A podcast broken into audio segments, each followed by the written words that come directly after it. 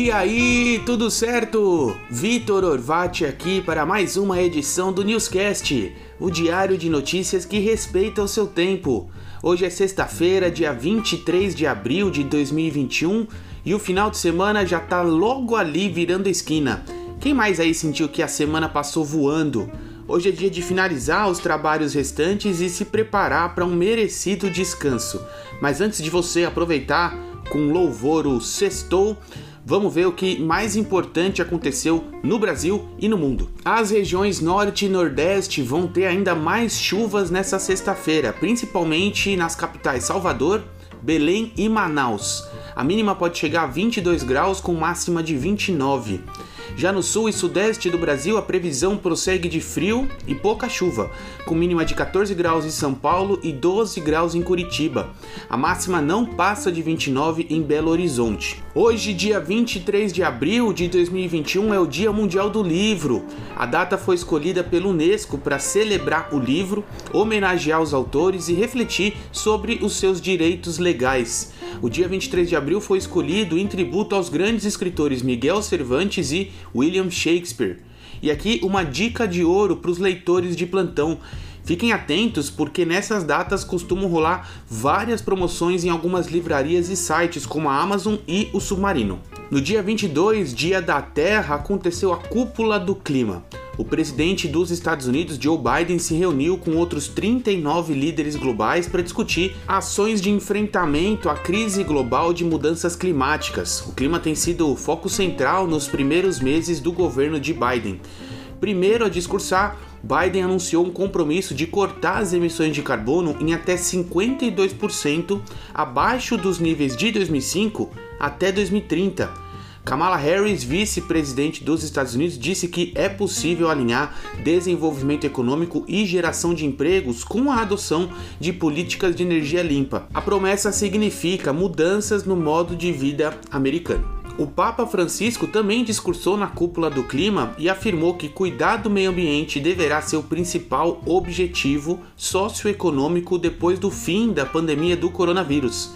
É preciso cuidar da natureza para que ela cuide de nós, foi o que disse o Papa. Um novo estudo revelou que as vacinas da Pfizer e Moderna não geram riscos para as grávidas. O estudo preliminar foi realizado pelo Centro de Controle e Prevenção de Doenças dos Estados Unidos. Apesar da boa notícia, ainda vai ser necessário uma análise mais ampla dos efeitos da vacina contra a Covid-19 em gestantes. No Brasil, o Ministério da Saúde orientou que apenas grávidas com doenças como diabetes, hipertensão ou obesidade fossem vacinadas. A Prefeitura de São Paulo anunciou que vai entrar em contato com as pessoas que receberam a primeira dose da vacina, mas não retornaram para a segunda.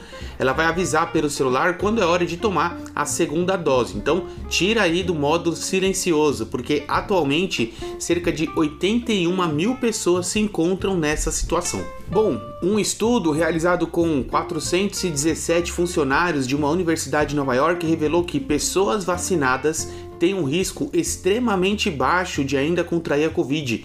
De acordo com o resultado do estudo publicado nessa quarta, apenas meio por cento tiveram infecções invasivas causadas por variantes do vírus original. O Brasil registra 2.070 mortes nas últimas 24 horas e o total já passa de 383 mil. Foram 50.023 novos casos registrados ontem e o total já passa de 14 milhões 172 mil. Durante o discurso na cúpula do clima, o presidente Jair Bolsonaro afirmou que o Brasil se compromete a reduzir as emissões de carbono em 43% e eliminar o desmatamento ilegal até 2030. Além disso, Bolsonaro também destacou que busca neutralidade climática até 2050, antecipando aí em 10 anos a meta e também fortalecer os órgãos ambientais, duplicando recursos para fiscalização. O presidente foi o último entre os países do BRICS a discursar. Os processos do ex-presidente Lula vão para a Justiça Federal de Brasília. A decisão foi tomada durante o julgamento do plenário do STF, que aconteceu nessa quinta, sobre a decisão individual do ministro Edson Fachin, que anulou as condenações de Lula. Na decisão, Faquin considerou que a 13ª Vara Criminal de Curitiba não era a instância competente para julgar o presidente. O Banco Central aprovou nessa quinta-feira novas atualizações para o Pix. Com o lançamento do Pix Cobrança, lojistas, fornecedores e prestadores de serviço vão poder gerar um código QR Code, né, diretamente aos clientes. Será que será o fim do tão temido boleto? Além disso, o Banco Central também anunciou o Pix Agendado, onde os usuários vão poder agendar pagamentos futuros e o lançamento oficial acontece no dia 14 de maio. O Banco Central anunciou que a partir do dia 30 de abril, beneficiários que recebem o auxílio emergencial vão poder utilizar o Pix para movimentar o dinheiro. No entanto, a transferência para a conta da mesma titularidade vai ser proibida. Vamos agora para o clássico comportamento dos ativos financeiros. O dólar fechou em queda de 1,73, cotado a R$ 5,45, é a maior queda em mais de 20 dias, embarcado aí pela ansiedade dos investidores à espera da sanção do orçamento de 2021. E o Ibovespa fechou em queda de 0,58% a 119.317, a terceira baixa consecutiva acumulada. E se você nasceu nos anos 90, com certeza teve um Tamagotchi. Ele foi uma febre na década e está de volta e repaginado. Agora o bichinho virtual vem com uma câmera acoplada e tela colorida. E além disso, você também pode se conectar com seus amigos através de um código TAMA, que não precisa nem de Wi-Fi e nem de internet. O brinquedo já está em pré-venda nos Estados Unidos por 59,99 dólares. E olha só, o rover Perseverance, depois de ser o primeiro a gravar um vídeo em Marte, depois fazer o primeiro helicóptero autônomo decolar por lá, é agora o primeiro equipamento feito por um ser humano a produzir oxigênio em Marte.